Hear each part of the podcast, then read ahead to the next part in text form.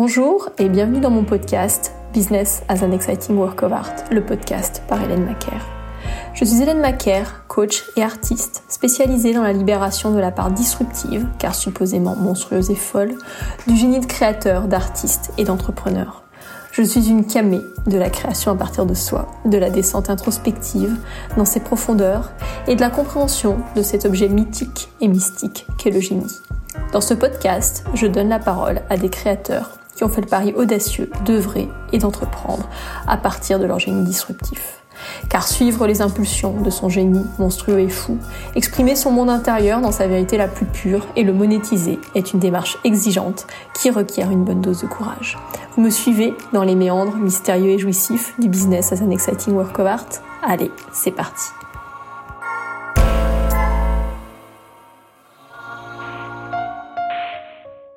Je souhaite démarrer 2024 avec un épisode un peu particulier. Vous plongez dans ma lecture symbolique d'un de mes contes préférés, Le cas de Dino Buzzati. Le cas est une nouvelle fantastique de l'écrivain italien Dino Buzzati, publiée en 1966. Je vois dans ce conte contemporain une excellente allégorie de notre rapport à notre monstre, autrement dit, la part de notre génie disruptif transgressant des normes morales. Alors, prêt pour le voyage? Avant d'embarquer dans la nouvelle de Dino Buzzati, je vous propose de plonger dans ma propre conception du monstre. Votre monstre correspond à la part la plus enfouie et la plus terrifiante de vous-même, celle que vous avez enfermée à double tour dans vos profondeurs, car vous avez cru et encodé qu'être cela équivalait à franchir un tabou moral terrible de l'ordre de ceux qui vous feront aller brûler en enfer ou finir écorché vif sur la place publique. Le monstre est en réalité une énergie de création originale extrêmement puissante. Identifier votre monstre, le reconnaître et l'aimer pour ce qu'il est vraiment va tant vous procurer un sentiment de complétude jamais égalé qu'une capacité à assumer votre style disruptif, à oser, enfin, être vous-même, par-delà les considérations normatives relatives au bien et au mal. À oser accoucher de votre œuvre, de vos idées étranges, effrayantes et anormales, celles-là même que vous réprimez depuis tant d'années. Tant que vous restez dans l'espace du jugement moral, vous fuyez ce qui pourrait faire de vous une mauvaise personne. Le fait d'être égoïste, tyrannique, colérique ou avide. Vous fuyez tout ce qui, en vous, pourrait être de l'ordre de la déviance à une norme morale profondément intériorisée. Vous avez enfermé votre monstre à double tour dans les tréfonds de votre être en espérant que jamais, au grand jamais, il ne sortira. Car, qu'arrive-t-il au monstre? Il termine seul dans la forêt, excommunié, où il croupisse en enfer après avoir été brûlé sur la place publique. Il est temps de porter un autre regard sur votre monstre, de cesser de le combattre, de le juger, de le faire taire. Il est temps de le regarder depuis un espace d'amour. Il est temps d'écouter le message qu'il essaie de vous faire passer depuis tant d'années et que vous n'avez pas compris pour ce qu'il est vraiment. Il est temps de voir la vérité sur votre monstre. Il n'est pas cette ignoble, atroce et répugnante bête que vous pensez devoir corriger ou tuer. Il est une composante jouissive, belle et puissante de votre génie disruptif. Vous réconciliez avec votre monstre met fin à des années de guerre des tranchées, à des années de lutte intérieure. Et pour ce faire, vous devez procéder à l'inverse des contes de fées. Au lieu de tuer votre monstre en combat singulier, vous allez le comprendre, l'aimer et le libérer, afin de créer avec lui et non plus contre lui ou sans lui. Car, comme l'écrit si bien le médiéviste Claude Lecouteux, le monstre est ce que l'on montre du doigt et aussi ce qui se montre ce qui traduit la puissance divine de la création, capable de mettre du désordre dans l'ordre, ou le contraire, provoquant soit la terreur, soit l'admiration. L'écart avec la norme est à double sens, la frontière s'efface entre les monstres et les merveilles. Quand vous le regardez depuis un espace d'amour, votre monstre n'est pas monstrueux. Il est disruptif, puissant, génial. Pourtant, quand vous vous connectez à votre monstre pour la première fois, vous ressentez un mélange de terreur et de haine. Pourquoi? Parce que l'énergie du monstre est subversive, destructrice et profondément déviante à une norme morale intériorisée sur le plan cognitif, émotionnel, corporel et énergétique. Le monstre peut faire appel à un plaisir que vous avez étiqueté comme sadique, celui de la destruction délectable de ce qui à vos yeux est non fonctionnel. Il génère de la jouissance, mais une jouissance difficile à assumer, celle de réduire en poussière un monde pour en créer un nouveau sur les décombres fumants de l'ancien. Dans votre imaginaire, le monstre peut prendre alors les traits de Néron qui regarde Rome brûlée, ou du chat qui joue avec la souris avant de la mettre à mort sans scier. Le monstre peut également être en lien avec ce que nous avons appris qu'il ne fallait absolument pas être, sous peine d'être puni. Narcissique, élitiste, arrogant, dur, sans cœur. Ce que contient véritablement votre monstre, au-delà de cette étiquette abominable, n'a jamais été précisé, requestionné ou déconstruit, puisque vous aventurez dans ces eaux troubles, revient à franchir un angoissant tabou moral. Votre monstre est protéiforme, ce qui le rend d'autant plus terrifiant. À la manière des monstres cachés dans la pénombre sous les lits des enfants, vous en percevez une patte, des yeux, le museau ou un carré de fourrure. La terreur que vous ressentez au contact de votre monstre est associée à une haine féroce de vous-même, haine d'être ce dragon, ce misanthrope ou ce nihiliste, haine d'être une mauvaise personne, devant se corriger et se réprimer inlassablement sous peine d'être puni. En réalité, votre monstre est par-delà le bien et le mal. C'est en cessant de le regarder à travers le prisme du jugement moral, c'est en le regardant avec amour, avec un véritable désir de le comprendre, que vous découvrirez qu'il est une part de votre génie disruptif. C'est alors que vous sortez de la terreur et de la haine pour enfin créer avec votre monstre depuis un espace d'amour, d'excitation, de jouissance et de calme puissance. Comme l'écrit avec tant d'à-propos Rumi, le poète mystique. Par-delà les idées du bien et du mal, il y a un espace, je t'y retrouverai. Et c'est dans cet espace que vous créerez, une fois votre monstre aimé et compris pour ce qu'il est vraiment.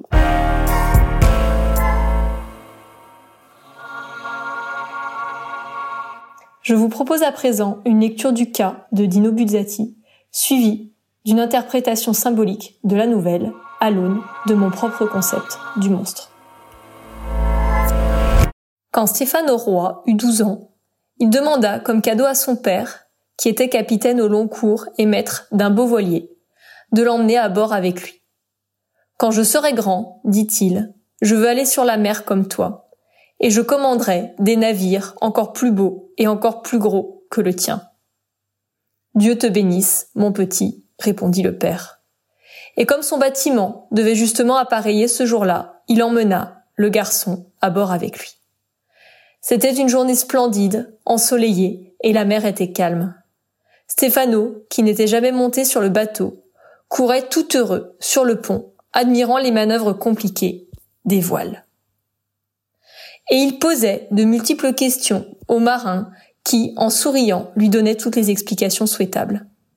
Arrivé à la poupe, le garçon s'arrêta, intrigué, pour observer quelque chose qui émergeait par intermittence à 200, 300 mètres environ dans le sillage du navire. Bien que le bâtiment courût déjà à belle allure, porté par une brise favorable, cette chose gardait toujours le même écart. Et bien qu'il n'en comprît pas la nature, il y avait en elle un je ne sais quoi d'indéfinissable qui fascinait intensément l'enfant. Le père, qui ne voyait plus Stéphano, l'avait ailé sans succès, descendit de sa passerelle de commandement pour se mettre à sa recherche. Stéphano, qu'est-ce que tu fais planté là? lui demanda-t-il en l'apercevant finalement à la poupe, debout, en train de fixer les vagues. Papa, viens voir.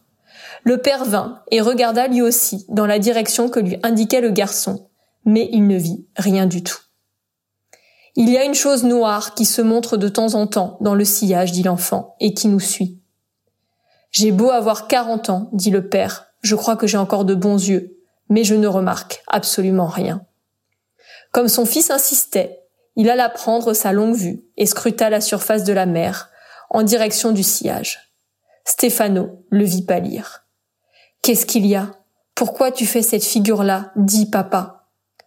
Oh, si seulement je ne t'avais pas écouté, s'écria le capitaine. Je vais me faire bien du souci pour toi maintenant. Ce que tu vois émerger de l'eau et qui nous suit n'est pas une chose, mais bel et bien un cas. C'est le monstre que craignent tous les navigateurs de toutes les mers du monde. C'est un squale effrayant et mystérieux, plus astucieux que l'homme. Pour des raisons que personne ne connaîtra peut-être jamais, il choisit sa victime et, une fois qu'il l'a choisie, il la suit pendant des années et des années, toute la vie s'il le faut, jusqu'au moment où il réussit à la dévorer. Et le plus étrange, c'est que personne n'a jamais pu l'apercevoir, si ce n'est la future victime ou quelqu'un de sa famille. C'est une blague que tu me racontes, papa. Non, non, et je n'avais encore jamais vu ce monstre, mais d'après les descriptions que j'ai si souvent entendues, je l'ai immédiatement identifié. Ce mufle de bison, cette gueule qui ne fait que s'ouvrir et se fermer, spasmodiquement, ces dents terribles. Stéphano, il n'y a plus de doute possible, hélas. Le cas a jeté son dévolu sur toi. Et tant que tu seras en mer, il ne te laissera pas un instant de répit. Écoute-moi bien, mon petit. Nous allons immédiatement retourner au port. Tu débarqueras, et tu ne t'aventureras plus jamais au-delà du rivage, pour quelque raison que ce soit. Tu dois me le promettre. Le métier de marin n'est pas fait pour toi, mon fils. Il faut te résigner. Bah, à terre aussi, tu pourras faire fortune. Ceci dit, il commanda immédiatement au navire de faire demi-tour, rentra au port et, sous le prétexte d'une maladie subite, fit débarquer son fils. Puis, il repartit sans lui. Profondément troublé, l'enfant resta sur la grève jusqu'à ce que la corne du plus haut mât eût disparu à l'horizon. À distance, il apercevait un petit point noir qui affleurait de temps en temps. C'était son cas qui croisait lentement, de long en large, et qui l'attendait avec obstination. À partir de ce moment, tous les moyens furent bons pour combattre l'attirance que le garçon éprouvait pour la mère le père l'envoya étudier dans une ville de l'intérieur des terres, à des centaines de kilomètres de là. Et, pendant quelque temps, Stéphano, distrait par ce nouveau milieu, ne pensa plus au monstre marin. Toutefois, aux grandes vacances, il revint à la maison, et il ne put s'empêcher, dès qu'il eut une minute de libre, de courir à l'extrémité de la jetée, pour une sorte de vérification qu'il jugeait superflue et dans le fond ridicule. Après si longtemps, le cas, en admettant que l'histoire racontée par son père fût vraie, avait certainement renoncé à l'attaque. Mais Stéphano resta médusé, le cœur battant la chamade. À deux, trois cents mètres du môle, en haute mer, le sinistre animal croisait lentement, sortant la tête de l'eau de temps à autre, et regardant vers le rivage comme pour voir si Stéphano venait enfin. C'est alors que la pensée de cette créature hostile qui l'attendait jour et nuit devint pour Stéphano une obsession secrète. Dans la cité lointaine, il lui arrivait maintenant de se réveiller en pleine nuit avec inquiétude. Il était en lieu sûr, oui, des centaines et des centaines de kilomètres le séparaient du cas. Et pourtant, il savait qu'au-delà des montagnes, au-delà des bois, au-delà des plaines, le squale continuait à l'attendre. Et même s'il était allé vivre dans le continent le plus lointain, le cas l'aurait guetté du lagon le plus proche, avec cette obstination inexorable des instruments du destin. Stefano, qui était un garçon sérieux et ambitieux, continua ses études avec profit et, arrivé à l'âge d'homme, il trouva un emploi bien rémunéré et important dans une entreprise de la ville. Entre-temps, son père était venu à mourir de maladie et le magnifique voilier fut vendu par la veuve. Le fils se trouva alors à la tête d'une coquette fortune le travail, les amitiés, les amusements, les premières amours, la vie de Stéphano était désormais toute tracée.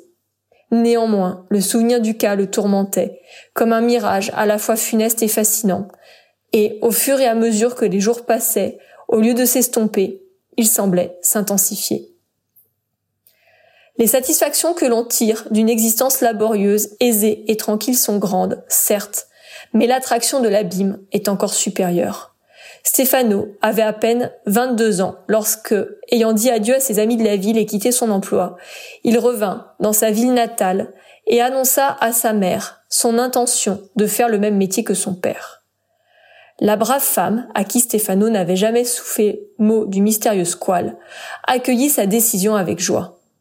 Le fait que son fils eût abandonné la mère pour la ville lui avait toujours semblé, dans le fond de son cœur, une espèce de désertion des traditions familiales et Stefano commença à naviguer, témoignant de qualités maritimes, de résistance à la fatigue, d'intrépidité. Il bourlinguait, bourlinguait sans trêve, et, dans le sillage de son bateau, jour et nuit, par bonasse ou par gros grain, il traînait derrière lui le cas. C'était là sa malédiction et sa condamnation. Il le savait, mais justement pour cette raison peut-être, il ne trouvait pas la force de s'en détacher. Et personne, à bord, n'apercevait de monstre, si ce n'est lui. Est-ce que vous ne voyez rien de ce côté-là? demandait-il parfois à ses compagnons en indiquant le sillage. Non, nous ne voyons absolument rien. Pourquoi? Je ne sais pas. Il me semblait. Tu n'aurais pas vu un cas par hasard? ricanaient les autres en touchant du fer. Pourquoi riez-vous? Pourquoi touchez-vous du fer? Parce que le cas est une bête qui ne pardonne pas. Et si jamais elle se mettait à suivre le navire, cela voudrait dire que l'un de nous est perdu.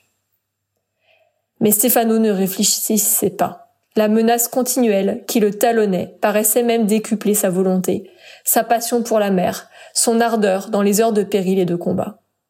Avec l'héritage que lui avait laissé son père lorsqu'il sentit qu'il possédait bien son métier, il acheta de moitié avec un associé un petit caboteur, puis il en fut bientôt le seul patron, et par la suite, grâce à une série d'expéditions chanceuses, il put acheter un vrai cargo, visant toujours plus ambitieusement de l'avant. Mais les succès et les millions n'arrivaient pas à chasser de son esprit cette obsession continuelle, et il ne songea pas une seconde à vendre le bateau et à cesser de naviguer pour se lancer dans d'autres entreprises. Naviguer, naviguer, c'était son unique pensée. À peine avait-il touché terre dans quelques ports, après de longs mois de mer, que l'impatience le poussait à repartir. Il savait que le cas l'attendait au large et que le cas était synonyme de désastre. Rien à faire. Une impulsion irrépressible l'attirait sans trêve d'un océan à un autre. Jusqu'au jour où, soudain, Stéphano prit conscience qu'il était devenu vieux, très vieux, et personne de son entourage ne pouvait s'expliquer pourquoi, riche comme il était, il n'abandonnait pas enfin cette damnée existence de marin. Vieux et amèrement malheureux parce qu'il avait usé son existence entière dans cette fuite insensée à travers les mers pour fuir son ennemi, mais la tentation de l'abîme avait été plus forte pour lui que les joies d'une vie aisée et tranquille. Et, un soir, tandis que son magnifique navire était ancré au large du port où il était né, il sentit sa fin prochaine. Alors, il appela le capitaine, en qui il avait une totale confiance, et lui enjoignit de ne pas s'opposer à ce qu'il allait tenter. L'autre, sur l'honneur, promit. Ayant obtenu cette assurance, Stéphano révéla alors au capitaine, qui l'écoutait bouche bée, l'histoire du cas qui avait continué de le suivre pendant presque cinquante ans, inutilement. Il m'a escorté d'un bout à l'autre du monde, dit-il, avec une fidélité que même le plus noble ami n'aurait pas témoigné. Maintenant, je suis sur le point de mourir. Lui aussi doit être terriblement vieux et fatigué. Je ne peux pas tromper son attente. Ayant dit, il prit congé, fit descendre une chaloupe à la mer et s'y installa, après s'être fait remettre un harpon.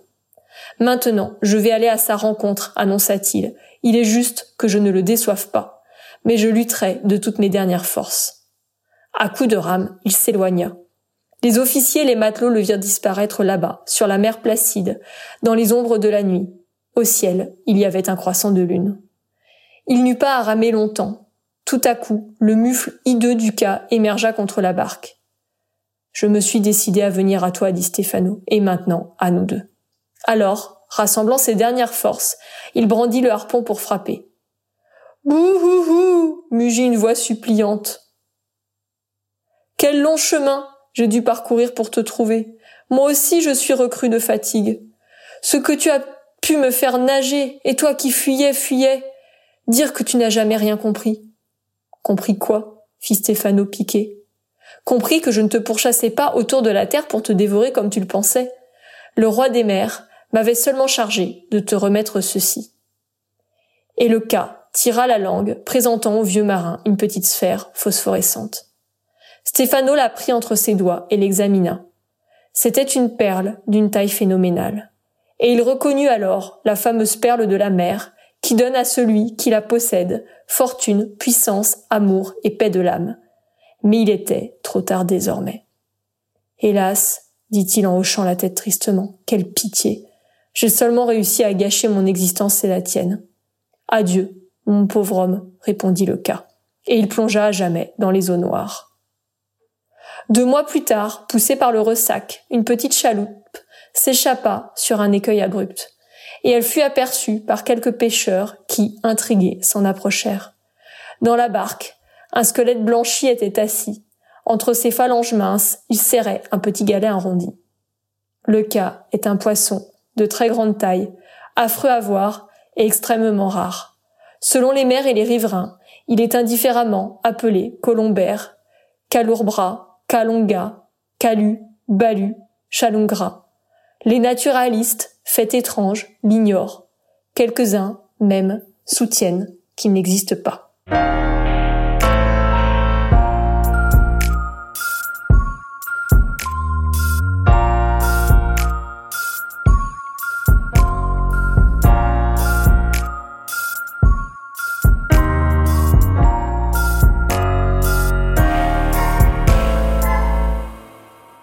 À présent à la lecture symbolique de l'œuvre.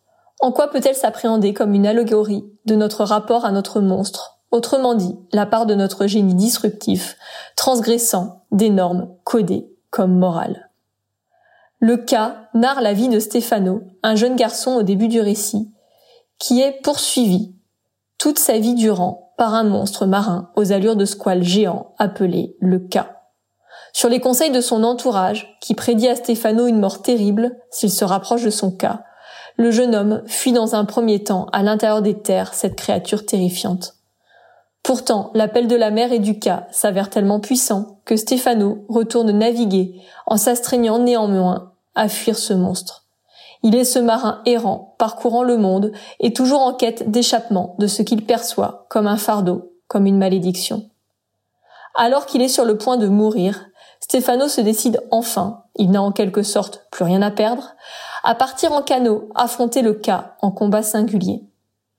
À sa grande surprise, ce dernier n'est pas là pour le tuer ou le dévorer. Il a pour mission de lui remettre, de la part du roi de la mer, une perle magique, lui assurant fortune, puissance, amour et paix de l'âme. Stefano comprend alors, mais trop tard, qu'en fuyant le cas, il a gâché son existence. Le squelette blanchi de Stefano est retrouvé dans son embarcation quelque temps plus tard. Il serre dans ses mains, tel un trésor, ce qui semble être un simple galet poli par les flots. La nouvelle de Dino Buzzati se conclut ainsi, auréolant ce conte de mystère. Le cas est un poisson de très grande taille, affreux à voir et extrêmement rare. Selon les mers et les riverains, il est indifféremment appelé colombère, caloubra, calonga, Calu, Balu, Chalungra. Les naturalistes, faits étranges, l'ignorent. Quelques-uns, même, soutiennent qu'il n'existe pas. Le cas est à mes yeux archétypal de la relation que vous entretenez avec votre monstre, à savoir la part de votre génie déviante aux normes morales. Dans le conte fantastique, le cas est un monstre marin, un monstre des profondeurs, qui est fui par Stefano toute sa vie durant, alors que cette créature terrifiante est en réalité porteuse d'un cadeau formidable sur le plan existentiel comme matériel. Le monstre est la part transgressive, hors norme de votre génie. C'est une part anormale et amorale avec laquelle, exactement comme Stéphano dans la nouvelle, vous entretenez un rapport fuyant et néanmoins obsessionnel de fascination et de répulsion. Votre monstre est cette merveille enfouie dans vos profondeurs avec laquelle vous pouvez être en guerre toute votre vie durant, et ce, tant que vous n'avez pas fait la démarche consciente d'aller avec amour et ouverture à sa rencontre. C'est à cette condition que votre narratif de jugement et de peur s'effondre pour laisser place à la vérité. Ce monstre, tant haï et tant redouté, est en réalité une composante sublime de votre génie. À de nombreux égards, la relation qu'entretient Stéphano avec son cas symbolise à la perfection le rapport que vous entretenez avec votre propre monstre. Tout d'abord, le cas est dans le conte un monstre marin, un monstre des profondeurs, votre monstre est la part réprimée de votre génie, que vous avez enfermé à double tour dans votre ombre, dans cet espace que culturellement nous considérons comme dangereux, maléfique, diabolique. À l'instar de Stéphano, vous pouvez fuir votre monstre et votre ombre toute votre vie durant, ou bien faire le choix d'aller les comprendre. Ensuite, dans le conte de Buzzati, Stéphano est le seul à pouvoir voir son cas De même, vous seul êtes capable de voir votre monstre tapis dans votre ombre. Ce que je trouve particulièrement intéressant dans la nouvelle, c'est le fait que Stefano tient pour acquis la représentation de sa famille et de ses pères, sans jamais la questionner. Il part du principe que le cas est un être dangereux, animé par les plus sombres desseins, et qu'il le suit pour le tuer.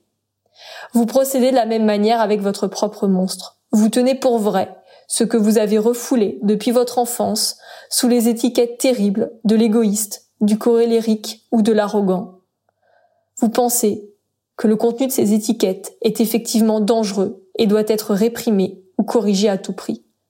Vous partez du principe que ces tabous moraux issus de la conscience collective sont exacts. Vous croyez votre entourage sur parole et en suivez les directives, quand bien même cet entourage n'est jamais allé voir son propre cas. Par ailleurs, dans la nouvelle, le cas est là en permanence. Même quand Stéphano est à l'intérieur des terres, le canage, à proximité, attendant son retour. Votre monstre est lui aussi toujours présent. Vous avez beau être dans le déni, prétendre qu'il n'existe pas, et passer ainsi des années à le tenir à distance. Votre monstre revient encore et encore vous hanter à intervalles réguliers. Quand vous le reconnectez par instant, la terreur et l'inconfort sont tels que vous fuyez à nouveau vers des terres connues et rassurantes. Mais cela n'enlève aucunement ce rapport obsessionnel avec votre monstre. Pourquoi? Parce que ce monstre est la part disruptive de votre génie, de votre être profond. Vous aurez beau chercher à le supprimer, à le museler, l'adoucir ou le maintenir dans des proportions acceptables socialement, vous ne pouvez pas le faire disparaître. Tuer votre cas revient en réalité à vous tuer. Dans le conte, malgré les honneurs et la reconnaissance de ses contemporains, Stefano passe à côté de sa vie, à errer et à fuir, dans un rapport d'ambivalence à son cas. Exactement comme le personnage de Dino Buzzati, vous pouvez réussir, au sens conventionnel du terme, en utilisant la part lumineuse, socialement correcte et intelligible de votre génie. Ce succès, aussi fort soit-il, n'enlèvera pas en votre fort intérieur l'errance ou la frustration existentielle que vous pouvez ressentir à vivre coupé en deux. En réprimant votre monstre dans votre ombre, vous passez à côté d'une partie de vous-même. Cette souffrance se termine le jour où vous acceptez de descendre dans vos profondeurs, rencontrer votre monstre, le comprendre pour ce qu'il est vraiment, l'aimer et créer avec. Quand vous embrassez l'appel de votre génie, quand vous cessez de tourner autour, de l'approcher pour mieux le fuir, vous vous réconciliez avec qui vous êtes dans votre intégralité et votre unicité.